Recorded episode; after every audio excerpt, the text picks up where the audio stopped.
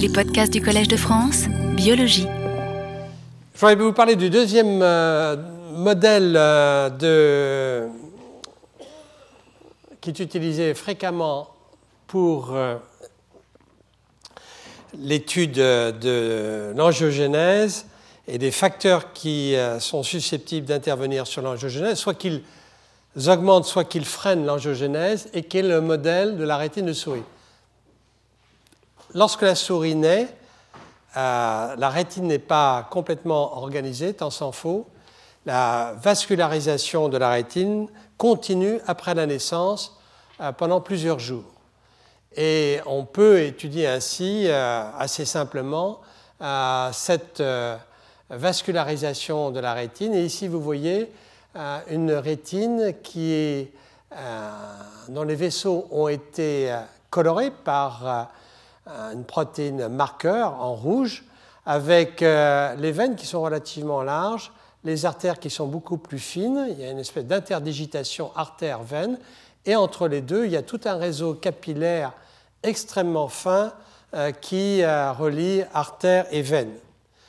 Et il y a une progression centrifuge, en quelque sorte, de cette vascularisation dans les huit jours qui suivent la naissance du souriceau. Et on peut étudier de cette façon-là euh, l'influence d'un certain nombre de facteurs de croissance euh, sur les vaisseaux.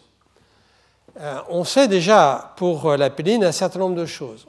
On sait que la péline et son récepteur sont exprimés dans les vaisseaux rétiniens, mais vous allez le voir, pas au même endroit. les vaisseaux qui expriment le récepteur de la péline sont les artères, et les veines, tandis que euh, la péline elle-même est exprimée dans une catégorie de cellules tout à fait particulière qu'on appelle les tip cells, c'est-à-dire les cellules qui sont situées à l'extrémité euh, du capillaire et qui ont des, prolongements cytoplasmiques qu'on appelle les philopodes.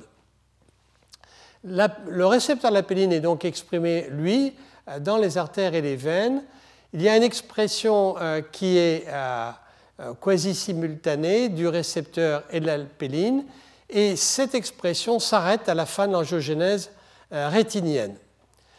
Alors, le point intéressant, c'est que euh, la cellule qui va exprimer l'apéline qui nous intéresse, c'est cette cellule tout à fait à l'extrémité du capillaire en formation et qu'on appelle donc la, la type cell, la, cellule endothéliale du bout du capillaire, si je puis dire. Au passage, ces philipodes sont très importants pour guider la progression du vaisseau. Derrière suivent les vraies cellules endothéliales organisées, sur lesquelles d'ailleurs se trouve le récepteur de la péline. Et donc la péline va agir de façon paracrine sur la cellule endothéliale qui se trouve euh, derrière. Le leader, c'est la cellule de l'extrémité, la type cell. Quand on regarde euh, par euh, des techniques, par exemple d'hybridation in situ, l'expression du messager euh, de la péline et, du récepteur de la péline, il est plus facile de voir, à vrai dire, le récepteur parce qu'il est présent dans les vaisseaux et notamment dans les artères et les veines, et on le voit ici apparaître, et ensuite une diminution, puis une suppression d'expression 15 jours après la naissance Tandis que pour ce qui est des type cells, c'est plus difficile à voir, et là, elles vont exprimer euh, euh, la péline. Alors, dans un modèle euh, de ce qu'on appelle la rétinopathie du prématuré, qui est un modèle où on va induire une néo-angiogénèse rétinienne en soumettant une souris pendant 5 jours à une hyperoxie, c'est-à-dire trop d'oxygène, puis ensuite on va les faire revenir à un taux normal d'oxygène, à une normoxie, on voit à ce moment-là très bien euh, l'expression euh, euh, du récepteur de la péline. Et donc, indiscutablement, ce que cette expérience montre, c'est que lorsque l'on fait varier le taux d'oxygène au niveau de la rétine, eh bien, il va y avoir en retour une expression euh, euh, du récepteur et du ligand, de la péline, modulé en quelque sorte par cette condition pathologique de néo-angiogénèse rétinienne. Mais on ne savait pas plus. Le point intéressant, c'est qu'on dispose à l'heure actuelle de souris chez qui le récepteur de l'apéline et d'autre part le ligand, l'apéline, ont été inactivés. Donc, euh, une équipe euh, euh, japonaise, toutes les expériences que je rapporte là ont été réalisées et publiées tout récemment. Une équipe donc a étudié le rôle de l'apéline dans le développement des vaisseaux rétiniens chez des souris qui n'ont pas d'apéline. Ils ont mesuré un certain nombre de paramètres des vaisseaux rétiniens non seulement juste après la naissance, mais aussi euh, plus tardivement. Et ils ont étudié enfin les vaisseaux cornéens avec une technique euh, dont je dirai un mot tout à l'heure. Et leurs résultats principaux, c'est de dire que l'apéline intervient dans les stades précoces de la vascularisation euh, de la, de la rétine, en coopération vraisemblablement aussi avec deux facteurs de croissance, le vascular endothélial growth factor et le fibroblast growth factor, deux facteurs de croissance des vaisseaux bien connus. Alors, la première étude a été euh, de regarder l'expression de façon très précise pendant euh, plusieurs jours euh, de l'apéline chez, et de son récepteur chez dans des rétines de souriceaux normaux, WT, c'est wild type, et des, et des dont le gène de l'apéline a été inactivé. On voit que l'apéline euh, augmente progressivement euh, lorsqu'on mesure euh, le taux de RNA messager jusqu'au 15e jour, puis s'effondre après la naissance. Il n'y a plus d'expression. Au fond, cette expression est vraiment concomitante du développement de la rétine dans les 15 jours qui suivent la naissance. C'est vrai aussi pour le récepteur chez les souris sauvages. Et en même temps, ceci est parallèle avec un, marqueur extrêmement fort, c'est plus qu'un marqueur d'ailleurs, qui est un récepteur euh, impliqué euh, dans euh, la croissance des vaisseaux, et notamment des vaisseaux rétiniens, qu'on appelle TIU2, qui est un marqueur très classique des cellules endothéliales. Chez les souriceaux dont le gène de la péline a été inactivé, naturellement, il n'y a pas d'expression du messager de la péline, par définition, si je puis dire. En revanche, ce que l'on voit, c'est qu'il y a euh, une élévation bien plus faible du récepteur.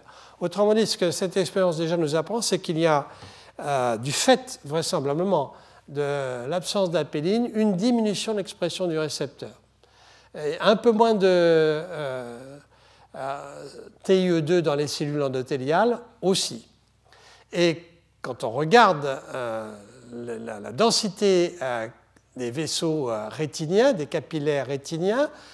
Euh, chez les souris dont le gène a été, euh, a été inactivé, on observe une diminution de cette densité capillaire jusqu'au 15e jour. Et après le 15e jour, il y a une récupération, dont on ignore d'ailleurs tous des mécanismes. Mais donc, il y a une phase transitoire, finalement, de maturation précoce des capillaires rétiniens qui est dépendante du système apéline-APJ. Voilà le message essentiel. Ultérieurement, euh, euh, pour les vaisseaux superficiels rétiniens, eh bien, euh, il y a un système de compensation qui se met en place et cette expérience montre bien que la péline intervient à un moment clé bien précis. Ce qui est intéressant aussi, euh, et, qui reste d'ailleurs un petit peu mystérieux dans le mécanisme de, cette action, c'est que euh, habituellement, la rétine se développe essentiellement, enfin habituellement, la, rétine se développe essentiellement grâce au VEGF, que le VEGF est synthétisé par les euh, astrocytes qui vont en quelque sorte produire le VEGF et vont attirer les cellules de l'extrémité du capillaire, les types cells, vont les attirer pour pouvoir développer ainsi tout le réseau vasculaire rétinien. Mais en fait, dans le cas de la péline, ce ne sont pas les astrocytes qui synthétisent euh, la péline, mais bel et bien euh, les euh, types cells, ces cellules de l'extrémité. Donc là, il y a quelque chose qui est tout à fait intéressant. Ce retard de vascularisation est vraiment lié au fait qu'il y a un dysfonctionnement au niveau de la cellule endothéliale de l'extrémité du capillaire, qui est donc là responsable de cette anomalie. Une autre chose qui a été montrée par euh, cette équipe euh, pour euh, ce qui est du développement des vaisseaux, c'est la réponse des vaisseaux limbiques qui se trouvent donc au niveau du, limbe de l'œil à, l'administration de la péline en présence ou non de facteurs de croissance vasculaire. Si, l'on regarde la réponse des vaisseaux limbiques à ces facteurs de croissance vasculaire, comme le VEGF ou le FGF, on voit qu'il existe une réponse diminuée chez la souris qui euh, n'a pas euh, d'apéline. Autrement dit, euh, pour pouvoir exercer une réponse pleine et entière de, des facteurs de croissance VEGF et FGF, il est nécessaire qu'existe de la péline. Euh, on peut restaurer chez la souris dont le gène de la péline a été inactivé cette réponse angiogénique au VEGF par l'administration de la péline exogène. Donc là, il y a en quelque sorte une réponse de la péline qui est dépendante du VEGF. Et, ceci reste encore, à, mon avis, quand on regarde la littérature, euh, encore un petit peu controversée, en tout cas suivant les territoires vasculaires.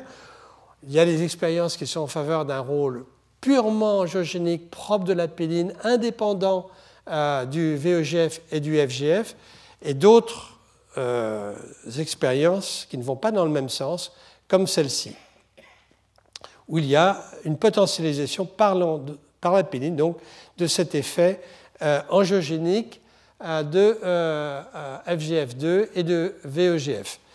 Il n'y a pas d'effet angiogénique de la péline seule dans cette expérience sur les vaisseaux limbiques.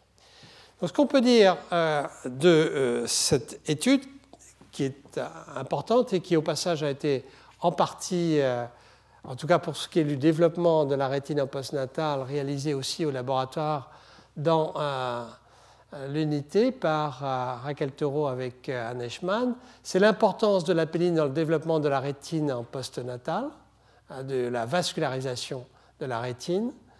on peut dire aussi qu'il existe un retard de vascularisation qui va être compensé ultérieurement, qui touche d'ailleurs essentiellement la couche superficielle des vaisseaux, et que le retard est compensé après la première semaine qu'il existe une euh, coopération entre l'apéline et le VEGF et le FGF, vraisemblablement, et qu'à l'âge adulte, euh, les souriceaux qui étaient dénués d'apéline n'ont, semble-t-il, pas de modification de la vision et qu'il n'y a pas d'anomalie dans la morphologie rétinienne.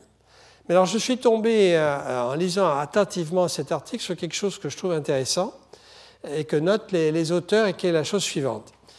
Ils disent euh, que par rapport à des souris sauvages, les souris dont le gène de la péline a été inactivé ont des malformations oculaires à type euh, d'yeux opaques, avec des persistances euh, dans le vitré de vaisseaux primaires.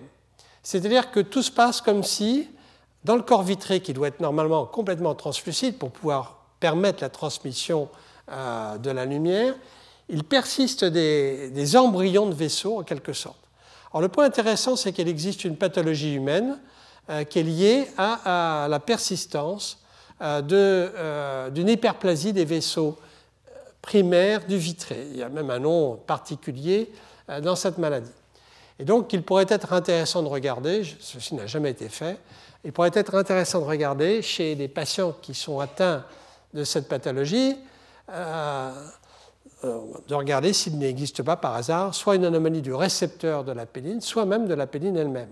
Et comme en plus la péline est, euh, et, euh, le gène de la péline est situé sur le chromosome X, il suffit qu'un seul des deux allèles soit inactivé chez des patients masculins pour qu'il n'y ait plus du tout d'apéline. Et donc, on voit très bien ce qui pourrait être éventuellement réalisé, c'est-à-dire une recherche systématique dans cette pathologie ophtalmologique un peu particulière d'une anomalie donc du gène de l'apéline ou de son récepteur.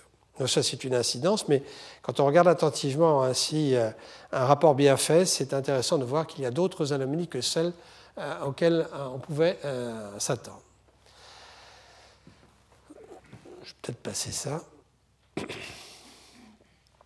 Je voulais parler d'une autre, autre, étude qui est intéressante, de nouveau entre apéline, hypoxie et angiogénèse, et qui est la suivante, c'est-à-dire les rapports qui peuvent exister entre adipogénèse et angiogénèse.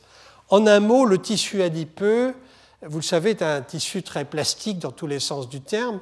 en grossissant, on développe le tissu adipeux, mais en même temps, on développe les vaisseaux nécessaires pour alimenter le tissu adipeux. Et quand on maigrit, on, fait, euh, il existe une régression à la fois du tissu adipeux et de, ces vaisseaux. Et euh, cette idée du parallélisme peut aller au-delà. On peut même se dire que finalement, le tissu adipeux se développerait mal ou moins bien en tout cas si on bloquait la formation des vaisseaux.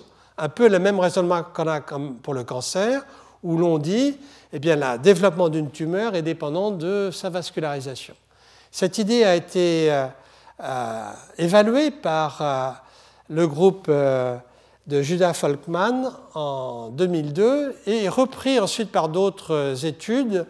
Et je vous montre là la, première expérience qui a trait à une expérience réalisée chez la souris obèse, euh, qu'on appelle OBOB parce qu'elle n'a pas un gène essentiel de régulation du poids qui est le gène de la leptine.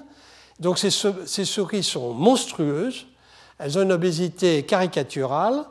Et euh, ce qu'a fait l'équipe de Judah Falkman, c'est d'administrer une série d'inhibiteurs de l'angiogénèse, on ne va pas rentrer dans le détail, et de voir si ces inhibiteurs étaient capables de euh, faire régresser le poids de ces souris, uniquement en agissant sur les vaisseaux. plusieurs inhibiteurs ont été étudiés parce que tous ces inhibiteurs ne sont pas strictement spécifiques. Et si je vous montre un tout petit peu en quelques diapositives les résultats de cette étude, c'est parce que euh, quelque chose d'équivalent a été réalisé euh, sur la péline. Et le résultat en pratique, c'est que euh, l'utilisation d'inhibiteurs de l'angiogénèse entraîne une réduction du poids et du tissu adipeux, entraîne un, remodelage vasculaire et une adaptation métabolique de ces souris. Alors, voici les résultats que l'on peut observer lorsque l'on soumet ces souris euh, obèses à soit une administration de sérum salé, elles, vont prendre du poids euh, de façon inéluctable, alors que si on leur donne un inhibiteur de l'angiogénèse, ici qui est le TNP 470 avec des doses croissantes, eh bien, le poids va progressivement diminuer, ce qui est quand même tout à fait remarquable. Faire baisser du, euh, finalement euh, le tissu adipeux et abaisser le poids avec un inhibiteur d'angiogénèse. Voici un deuxième inhibiteur particulièrement étudié par le groupe de Julia Falkman, qui est l'angiostatine. D'ailleurs, il a fait la même étude avec l'endostatine, qu'il a aussi découverte dans son laboratoire. Et chez ces souris, on bloque la prise de poids avec euh, l'administration euh, de euh, l'angiostatine. Alors, il y a toute une série d'études qui a été réalisée par la suite, mais en gros, elles aboutissent au même résultat que l'on donne de façon continue ou intermittente ces inhibiteurs d'angiogénèse. On fait passer ainsi à la souris obèse à une souris dont la morphologie toute proche de la souris normale ça semble invraisemblable. Encore une fois, ça a été réalisé dans d'autres études et j'ai appris récemment que des laboratoires pharmaceutiques cherchent à l'heure actuelle, enfin des petits laboratoires de biotechnologie en tout cas, euh, des euh, médicaments qui pourraient faire euh, perdre du poids en utilisant cette stratégie. L'apéline, qui a un effet pro-angiogénique, pourrait-elle être impliquée finalement dans l'angiogénèse du tissu adipeux? Et si notre hypothèse est bonne, si on, bloque le système apéline-APJ, est-ce que l'on pourrait bloquer en même temps la progression du tissu adipeux? Est-ce qu'on pourrait avoir euh, euh, un, effet similaire à celui que je viens de vous décrire dans l'expérience de Judah Falkman Alors tout d'abord, il existe dans le tissu adipeux de la péline. le gène de la péline peut être induit par l'hypoxie, exactement de la même manière euh, que celle que je viens de vous rapporter pour les cellules musculaires et vasculaires. Cet effet euh, de euh, il existe pardon, un effet euh, qui est dose dépendant de la péline sur les cellules endothéliales, ça c'est classique, et ceci peut être inhibé par maintenant une technique qui fait appel à ce qu'on appelle les petits ARN d'interférence, qui est maintenant la méthode que l'on utilise la plupart du temps pour bloquer la, la, fonctionnalité euh, d'un gène. On peut ainsi avoir ce qu'on appelle les siRNA, Small Interference RNA, euh, APJ, c'est-à-dire qu'on va administrer soit in vitro, soit in vivo, un de ces petits ARN qui va euh, bloquer la fonctionnalité du récepteur de l'apéline ou du ligand apéline. Et l'étude que je vous rapporte là est une étude où on a utilisé cette technologie en euh, travaillant sur un modèle d'angiogénèse euh, du tissu adipeux épididymaire, qui était un tissu adipeux classique, qui va être transplanté et chez qui on va bloquer le système apéline-APJ pendant un certain temps et voir donc l'effet sur la progression du tissu adipeux. Alors, l'expérience est, réalisée euh, de la façon suivante. Le tissu adipeux épididymaire est transplanté euh, dans euh, une souris. Cette transplantation est bien tolérée. On observe progressivement, au fur et à mesure des 15 jours qui suivent la transplantation, l'apparition sur le tissu adipeux des vaisseaux de façon très claire et très nette durant les, cinq premiers jours, puis après, il y a une stabilisation de la progression euh, des néovaisseaux. L'expérience suivante a consisté euh, à, vous allez le voir dans un instant, bloquer la progression des vaisseaux. On peut d'ailleurs, euh, au passage, vérifier avec des sondes qui mesurent la teneur partielle en oxygène du tissu épididymaire qu'il existe une phase d'hypoxie dans le tissu adipeux ainsi transplanté qui correspond à, la production maximale de ces vaisseaux. entre le deuxième et le cinquième jour, il y a, euh, avec cette sonde qui mesure le degré d'hypoxie, euh, une, réponse à l'hypoxie par la production d'apéline. Et donc, euh, maintenant, voici l'expérience où l'on bloque la, le récepteur avec le siRNA dirigé contre le récepteur, on voit que euh, en l'absence donc de système fonctionnel apéline-APJ, eh bien, euh, il y a une diminution considérable euh, du nombre de vaisseaux et aussi, c'est une manière classique de le vérifier, du, du, taux d'hémoglobine à l'intérieur du tissu du fait de l'absence ou de la diminution des vaisseaux qui stockent les globules rouges. Donc euh, voilà une autre expérience qui montre euh, le lien entre hypoxie, hypoxie euh, lors du développement du tissu adipeux en l'occurrence, production de molécules angiogéniques comme le VEGF et ici comme la péline, et diminution de la progression du tissu adipeux du fait du blocage du système apéline-APJ. On peut dire que euh, l'apéline, d'ailleurs, est ce qu'on appelle une adipokine, c'est-à-dire une molécule qui est, euh, synthétisée et sécrétée par les adipocytes. Euh, je viens de, vous l'indiquer, l'apéline se trouve dans le tissu adipeux, au niveau des adipocytes. Elle est particulièrement exprimée lors de la différenciation des adipocytaires, lorsque les préadipocytes se transforment en adipocytes. Et l'apéline a un certain nombre d'effets, et notamment des effets métaboliques, dont l'un a été étudié récemment sur le métabolisme glucidique. Mais ce que l'on savait déjà, c'est qu'il existe euh, une variation euh, parallèle des taux euh, plasmatiques et tissulaires d'apéline et d'insuline. Il y a par exemple une élévation du taux d'apéline dans le tissu adipeux et dans le plasma lorsque l'on étudie les souris obèses avec un hyperinsulinisme quelque chose qui ressemble de très près à ce qu'on appelle le diabète de type gras chez l'homme ou le diabète non insulinodépendant avec un surpoids et un, hyperinsulinisme. Là aussi, chez l'homme, on a montré qu'il existait une élévation du taux d'apéline plasmatique en même temps qu'une élévation du taux euh, d'insuline. Et l'apéline plasmatique est régulée par l'état nutritionnel il existe une baisse de l'apéline adipocytaire pendant le jeûne et un accroissement du taux d'apéline lors de la reprise alimentaire, et ceci est de nouveau parallèle à l'insuline. Donc, euh, on peut dire, pour euh, ce que l'on savait euh, déjà, c'est qu'il y a donc chez l'homme un certain parallélisme avec l'insuline.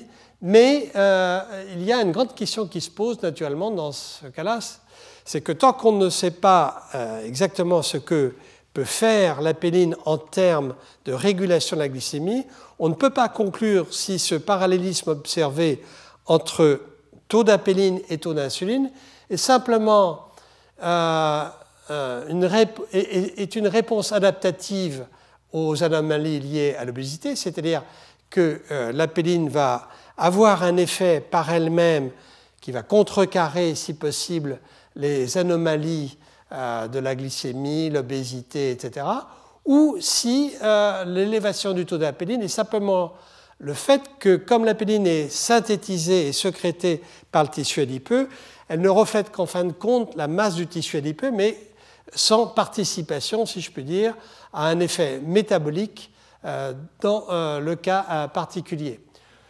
Autrement dit, est-ce qu'elle est, euh, l'apéline est une molécule, un peptide qui, qui va avoir un effet biologique important au cours de l'obésité et du diabète, ou au contraire, euh, s'agit-il simplement d'une molécule témoin sans autre intérêt que de suivre de façon passive, en quelque sorte, euh,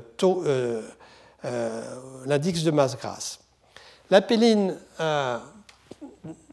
est une adipokine et je fais simplement le parallèle ici avec la leptine.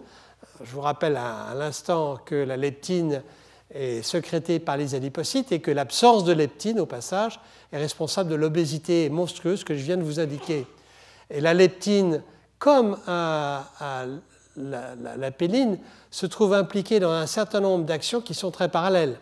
Euh, toutes les deux sont sécrétées par les adipocytes Clairement, la leptine a une action centrale au niveau de la baisse euh, de la prise de nourriture, ce qui n'est pas prouvé encore euh, à ma connaissance pour la péline. La leptine, comme la péline, augmente la dépense énergétique. On va le voir, interviennent dans le métabolisme intermédiaire. Toutes les deux sont vasodilatatrices. La leptine augmente la production d'ions superoxydes, ce qui est discuté, nous le verrons pour terminer dans un instant. Toutes les deux sont élevées dans l'obésité. Toutes les deux sont euh, angiogéniques, favorisent la promotion de nouveaux vaisseaux, et toutes les deux euh, sont vraisemblablement impliquées, en tout cas pour la leptine, c'est clair, dans les maladies cardiovasculaires. Donc vous voyez, leptine, euh, apéline, il y a une certaine similarité en termes d'adipokine. Alors, ceci a conduit à une série d'expériences réalisées récemment à Toulouse euh, par un groupe qui s'est intéressé au rôle de l'apéline dans l'utilisation euh, du glucose en prenant soit des souris contrôle, soit des souris obèses et en même temps insulino-résistantes du fait de leur suralimentation. En, euh, de leur suralimentation. Euh, vous allez voir que l'apéline joue un rôle indiscutablement sur la régulation de la glycémie, que la signalisation impliquée euh, fait intervenir le monoxyde d'azote comme dans l'effet vasodilatateur, euh, ceci en utilisant des souris qui sont dépourvues de NO synthase, des souris dont le gène a été inactivé.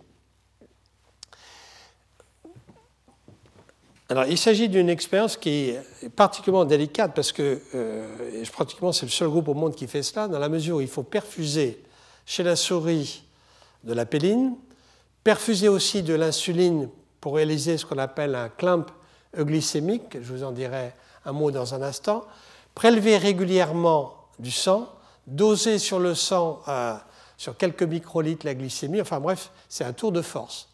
Euh, et en même temps étudier euh, le, euh, le turnover, le renouvellement du glucose en administrant du, du déoxyglucose tricien. Enfin bref, c'est une technique très, très sophistiquée, mais elles sont très intéressantes car elles montrent les choses suivantes. Chez la souris, bien sûr.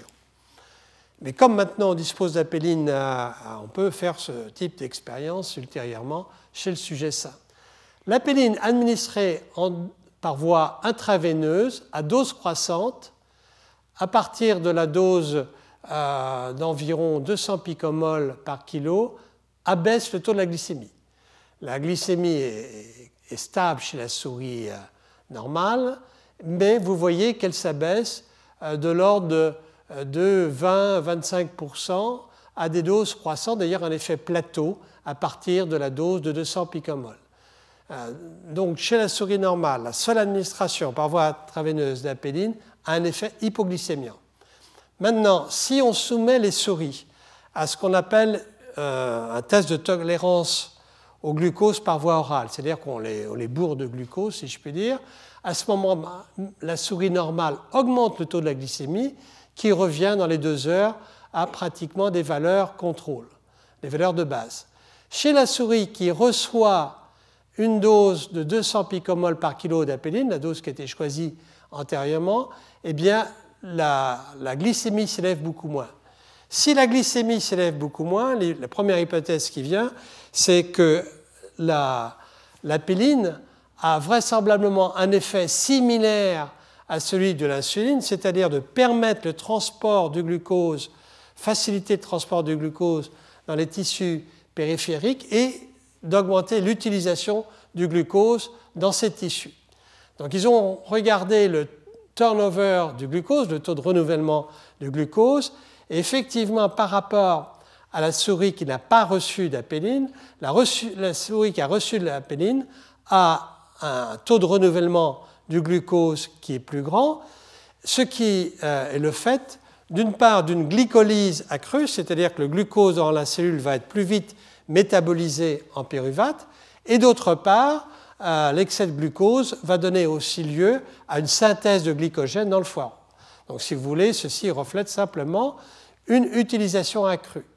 Et on peut encore accroître ou démontrer cet effet lorsque l'on euh, soumet les souris à ce qu'on appelle un clan euglycémique et hyperinsulinémique. De quoi s'agit-il? Il s'agit euh, de l'idée qui est simple, c'est que vous pouvez euh, étudier le métabolisme euh, du glucose en mesurant la glycémie et en regardant naturellement l'hormone produite, essentiellement mettons l'insuline ici, pour ne pas s'intéresser à, la, à, la, production d'apéline.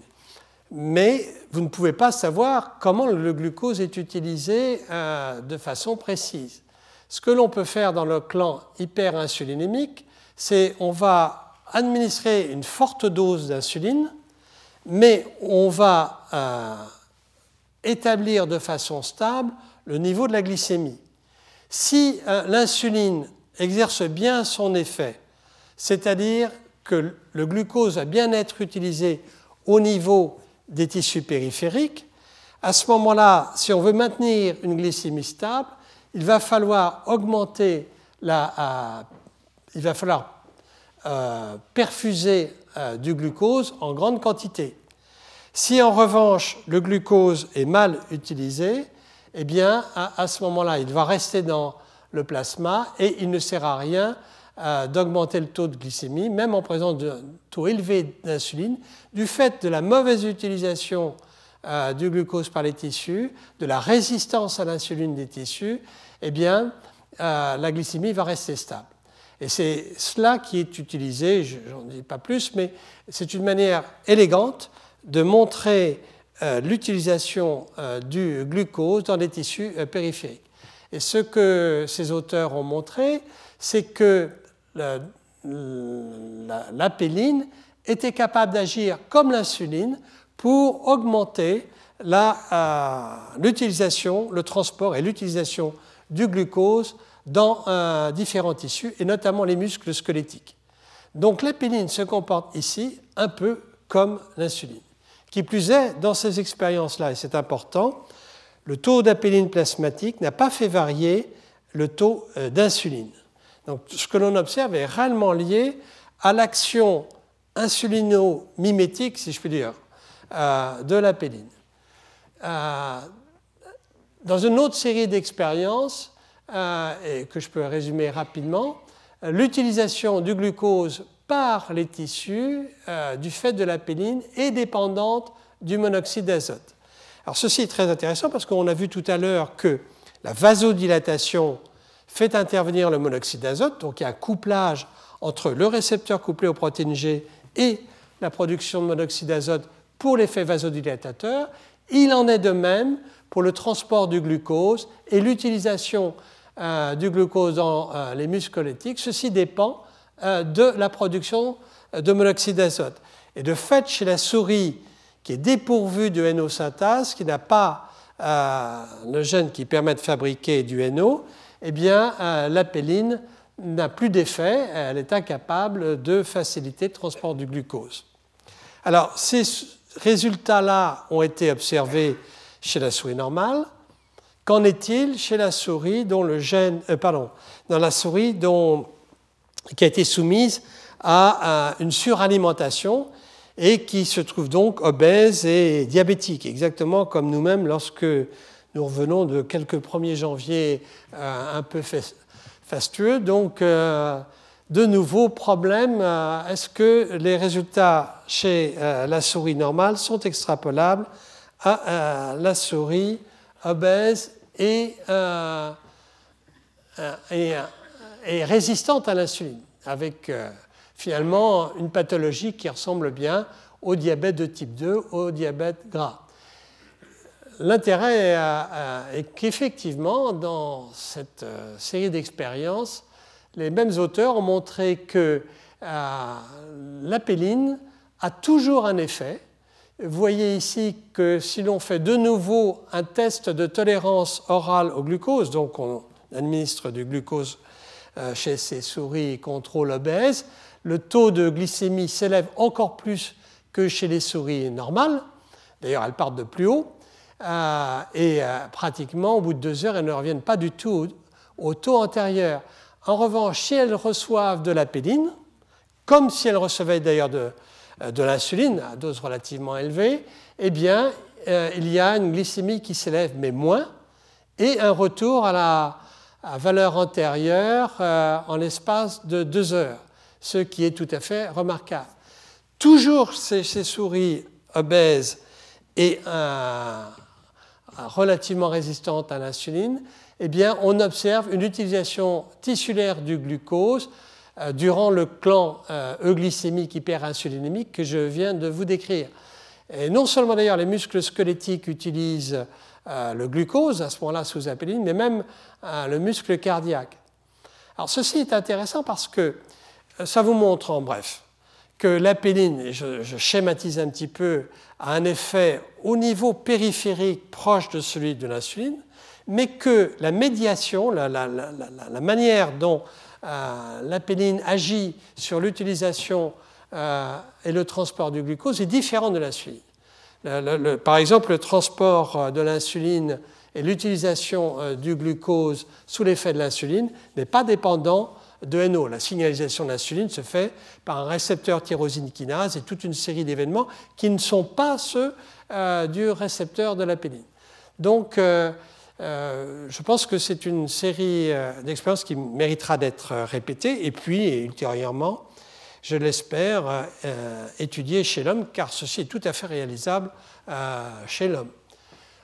Pour résumer cet aspect de l'apéline et du métabolisme glucidique, on peut dire que donc l'apéline abaisse la glycémie par l'utilisation accrue du glucose dans les tissus euh, de façon similaire à l'insuline. Euh, je l'ai dit, c'est un point important, il n'y a pas de modification de l'insulinémie sous la perfusion d'apéline, donc a priori, c'est vraiment une action de l'apéline, action qui est induite par la voie de la synthase de la MP kinase et euh, de la voie AKT, action qui s'observe aussi bien euh, chez la souris normale qu'obèse et insulino-résistante.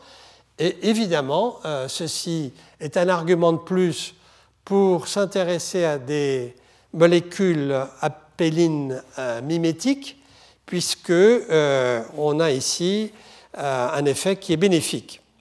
Donc un effet bénéfique pro-angiogénique, un effet bénéfique dans le métabolisme intermédiaire en termes de régulation euh, de la glycémie. Euh, évidemment, la question qui se pose, c'est est-ce que dans une pathologie plus complexe qu'est l'athérome, est-ce qu'on pourrait avoir un effet bénéfique aussi? Alors j'irai rapidement sur euh, un travail que j'avais analysé l'année dernière, mais qui est quand même important parce que vous allez voir qu'il y a des résultats discordants dans les littératures. Des résultats discordants qui s'expliquent d'ailleurs assez bien du fait des modèles utilisés qui sont franchement différents. Ceci dit, comme il y a des résultats discordants, bien, bien réalisés néanmoins euh, dans les deux équipes, je ne peux pas vous donner de, résultats nets. on peut penser ce qu'on veut. Hein. Après, je pense qu'il faut continuer à faire des expériences. Les données antérieures euh, euh, montrent que finalement tout ce système apéline-APJ est en quelque sorte un système qui est un système cardiovasculaire, qui euh, euh, est vraisemblablement impliqué en, connexion avec le système rénine-angiotensine. Et donc, il est intéressant de regarder ce qui se passe dans des modèles classiques de souris hypercholestérolémiques développant des lésions de type athéromateux. Et le modèle réellement le plus utilisé à l'heure actuelle, c'est le modèle où la souris euh, n'a pas le gène de la peau E. Ces souris ont une tendance à développer une hypercholestérolémie. Ceci d'autant plus qu'on les gave euh, de, cholestérol. Et comme il existe maintenant des souris dont le gène euh, du récepteur de la péline ou de la péline elle-même a été inactivé, il y a deux études qui ont été euh, réalisées et qui donnent donc ces résultats discordants. La première étude a été réalisée par l'équipe d'Hashimoto, où ils ont croisé des souris euh, déficitaires en ApoE, donc qui vont déjà faire un athérome, et des souris déficitaires en récepteur de la péline en APJ. Donc elles sont doublement déficitaires, pas d'ApoE du cholestérol, des plaques, et APJ euh, inactivé. Et en un mot, le résultat est qu'il y a plus d'athéromes.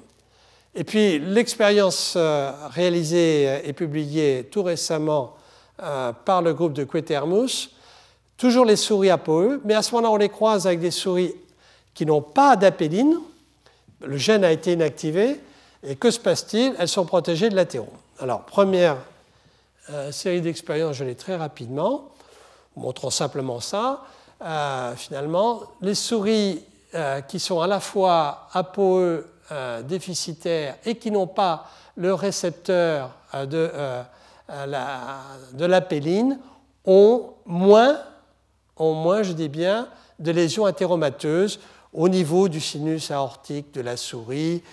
Et dans cette série d'études,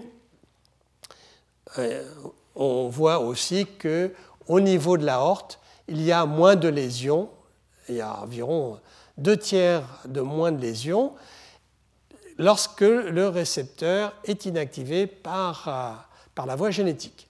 Et la conclusion, ben, c'est qu'a priori, la péline et son récepteur ont un effet nocif. Et ils vont un peu plus loin euh, dans leurs explications avec euh, une étude in vitro en disant que in vitro, la péline a un effet d'activation de la production d'anions superoxydes qui vont attaquer la paroi, qui vont entraîner un effet prolifératif sur les cellules musculaires vasculaires, en étudiant en effet un certain nombre euh, de protéines euh, qui activent la NADH, NADPH oxydase, eh bien, euh, la péline a un effet d'activation et donc une production accrue de ces ions superoxydes qui sont nocifs.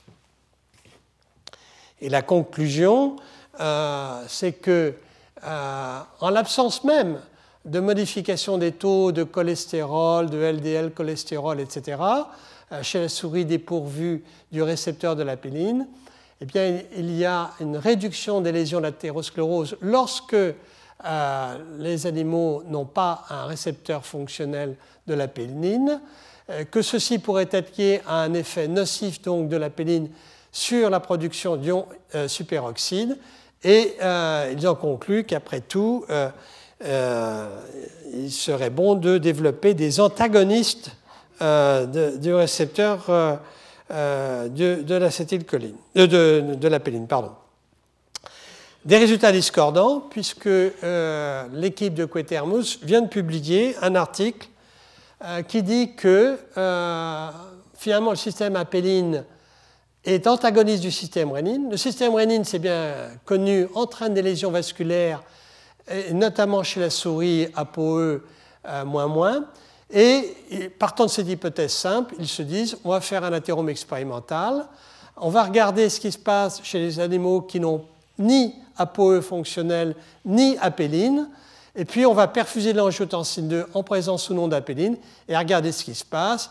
Et là, ils disent effet protecteur de euh, l'apéline. Alors, effectivement, euh, lorsqu'on regarde l'apparition de lésions euh, de type athéromateuse chez la souris déficitaire en ApoE, on voit que les, animaux qui sont doublement déficitaires, ApoE et supprimée, ces animaux ont un accroissement des lésions athéromateuses ce qui semble bien impliquer qu'à ce moment-là, la péline est protectrice et que quand elle est inactivée, lorsque le gène est inactivé, il y a une augmentation euh, du euh, nombre euh, de ces anomalies au niveau de la horte. Alors, ils ont fait un deuxième modèle qui, cette fois-ci, est un modèle poussé à l'extrême, où on prend des animaux dépourvus du gène ApoE, donc hypercholestérol, dépourvus de enfin, qui ont, développent des lésions athéromateuses importantes, ils les gavent en cholestérol et en plus ils perfusent de l'angiotensine 2 pendant 15 jours à des taux euh, élevés puisque la pression artérielle s'élève de l'ordre de 40 mm de mercure. Donc c'est un modèle extrêmement euh, agressif, si je puis dire, mais qui induit des lésions athéromateuses et même des anévrismes de la horte abdominale que vous voyez ici. Alors là, il y a un problème évidemment d'interprétation des résultats que vous pouvez tout de suite imaginer, parce que vous avez à la fois un effet propre de l'angiotensine 2 sur la paroi artérielle, et puis vous avez fait un effet hémodynamique euh, de l'angiotensine 2, puisque la pression artérielle s'élève. Et donc pour essayer de distinguer ce qui va revenir à l'apéline qui a un effet plutôt hypotenseur, euh, de l'apéline qui pourrait avoir un effet athéroprotecteur, ils ont comparé un certain nombre de situations. Alors voici par exemple les lésions euh, induites. Lorsque l'on perfuse du sérum salé, il y a un certain nombre de lésions. Lorsqu'on perfuse de l'angiotensine 2, on augmente le taux de lésions aortiques. Mais si on perfuse de l'angiotensine 2 avec de la péline, on revient pratiquement à la perfusion de sérum salé. Donc la a un effet euh, de protection. Et ce qu'ils veulent montrer euh, pour euh, distinguer l'effet hémodynamique de la de son effet athéroprotecteur, c'est il montre que lorsque l'on perfuse de l'angiotensine 2 avec de l'hydralazine, qui est un hypotenseur, on a toujours le même nombre de lésions et qu'on euh, euh, ne modifie pas donc euh, par le simple fait de l'hémodynamique le nombre de lésions athéromateuses lorsque l'on administre de la péline. C'est vrai aussi lorsque l'on regarde les ruptures d'anévrisme ou lorsqu'on observe les morts dans ce modèle, encore une fois, qui est particulièrement caricatural, eh bien, la péline protège euh, contre les anévrismes et les morts, euh, protège euh, les animaux contre la perfusion d'angiotensine 2, puisque vous voyez, pratiquement, il y a 90% d'anévrismes et qu'il y en a 5% lorsqu'ils reçoivent en plus de la péline, et que ceci est indépendant de l'effet hémodynamique de la péline, puisque l'angio 2 n'est plus a priori hypertensive avec de l'hydralazine et que néanmoins euh, les anévrismes continuent à s'observer. Alors, sans entrer là dans le détail, je dirais simplement que leur conclusion est que, en faisant une série d'expériences assez sophistiquées pour étudier la production de monoxyde d'azote, pour étudier la production de dérivés radicalaires de l'oxygène, ils disent que euh, la péline en fait a un effet bénéfique en protégeant en quelque sorte la paroi artérielle euh, de euh, la génération euh, de dérivés radicalaires de l'oxygène et en permettant une biodisponibilité accrue du monoxyde d'azote. Donc la, la aurait un effet exactement à l'inverse de celui qui est proposé par les auteurs précédents, à savoir un effet au niveau de la paroi artérielle, euh, classique, je dirais, protecteur en termes de euh, disponibilité du monoxyde d'azote. Alors, ils vont encore un peu plus loin, et ça c'est intéressant. Euh, sans commenter les, images elles-mêmes, je voudrais vous dire de quoi il s'agit. Comment, ceci peut-il marcher? Ben, Leur hypothèse est qu'en en fin de compte, le récepteur de la péline interagit avec le récepteur euh, de l'angiotensine 2. Le récepteur de l'angiotensine 2, comme le récepteur de la pénine, sont des récepteurs couplés aux protéines G, qui d'ailleurs ont une certaine ressemblance, puisqu'il y a 31% d'homologie, notamment dans la région transmembranaire, et ça c'est important. Et euh, l'idée euh, de ces auteurs, qu'ils essaient de les montrer au maximum avec des techniques qui sont d'ailleurs utilisées à par Eric Closer sur les, techniques euh, qu'on appelle de fret pour pouvoir suivre la, migration des, des, euh, des, récepteurs et leur interaction avec d'autres molécules, eh bien, leur idée est qu'il y a ce qu'on appelle une hétérodémérisation entre le récepteur de l'angiotensine d'un côté et le récepteur de la péline de l'autre. Le récepteur de l'angiotensine 2 peut être suivi par des protéines qui vont le marquer, le récepteur de la péline peut être suivi lui aussi par d'autres protéines euh, qui vont en quelque sorte le taguer, le, marquer. Et lorsque les deux récepteurs se rapprochent euh, de façon suffisante, il y a une interaction entre les deux protéines qui sont des émetteurs euh, qui vont permettre de, détecter un signal de fluorescence qu'on appelle le FRET, Fluorescence Resonance Energy Transfer. Et donc on peut voir à ce moment-là que les deux récepteurs vont interagir. C'est ce qu'on appelle une hétérodémérisation, dans la mesure où c'est un récepteur de la péline et un récepteur de l'angiotensine qui se mettent en contact et qui pourraient ainsi euh, intervenir ensemble. Et leur idée, c'est que du fait de cette interaction, la signalisation du récepteur de l'angiotensine 2 est perturbée et elle est moindre. Donc, autrement dit, c'est un, mécanisme qui serait tout à fait original, euh, qui euh, mettrait en quelque sorte un récepteur de l'angiotensine 2 dont l'activité, l'effet serait en quelque sorte amoindri par euh, sa proximité, par son interaction avec le récepteur de l'angio 2. C'est une hypothèse, qu'ils euh, argumentent avec un certain nombre de résultats un peu trop longs à discuter ici, mais euh, euh, qui, à mon avis, est original et qui s'appuie sur quelques résultats antérieurs d'ailleurs de ou d'hétérodémérisation du récepteur de l'angiotensine. C'est un sujet qui est particulièrement à l'heure actuelle étudié.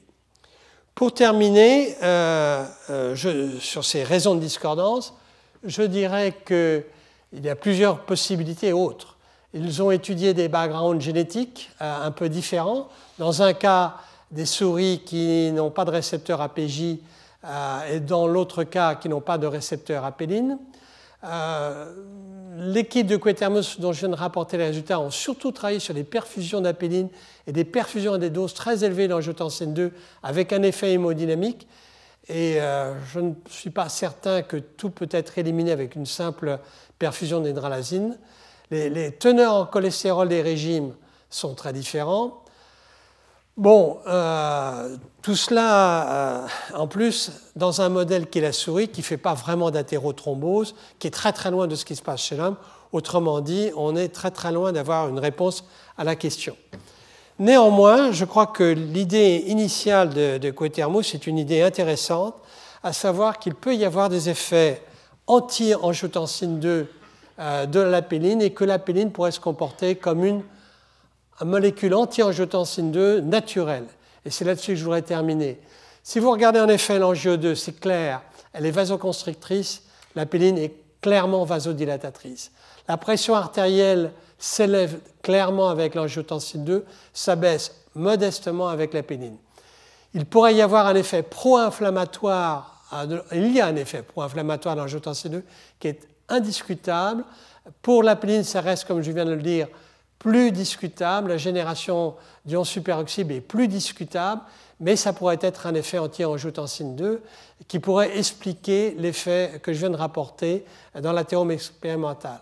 En tout cas, en ce qui concerne aussi euh, la, sécrétion de vasopressine, il est clair que les deux molécules euh, agissent de façon opposée, l'angiotensine stimulant, la péline diminuant. Donc il est possible, effectivement, euh, qu'il y ait un effet opposé euh, de la péline à, l'effet de l'angiotensine 2. Si on ajoute à cela qu'il existe vraisemblablement une régulation de la péline par l'angiotensine 2, une régulation d'ailleurs de type négatif, l'angio 2 abaisse le taux d'apéline ou du messager de l'apéline, eh bien on a encore une interaction angiotensine 2-apéline, et puis peut-être même une interaction au niveau euh, le plus périphérique, c'est-à-dire au niveau euh, euh, du récepteur de la péline avec le récepteur de l'angiotensine. En tout cas, et ça me permettra de faire la transition avec le cours suivant, je pense qu'on a là peut-être un système, pas simplement une molécule, mais tout un système qui va s'opposer avec le système apéline-APJ, qui va s'opposer au système angiotensine, sans doute une efficacité moindre que le système angiotensine.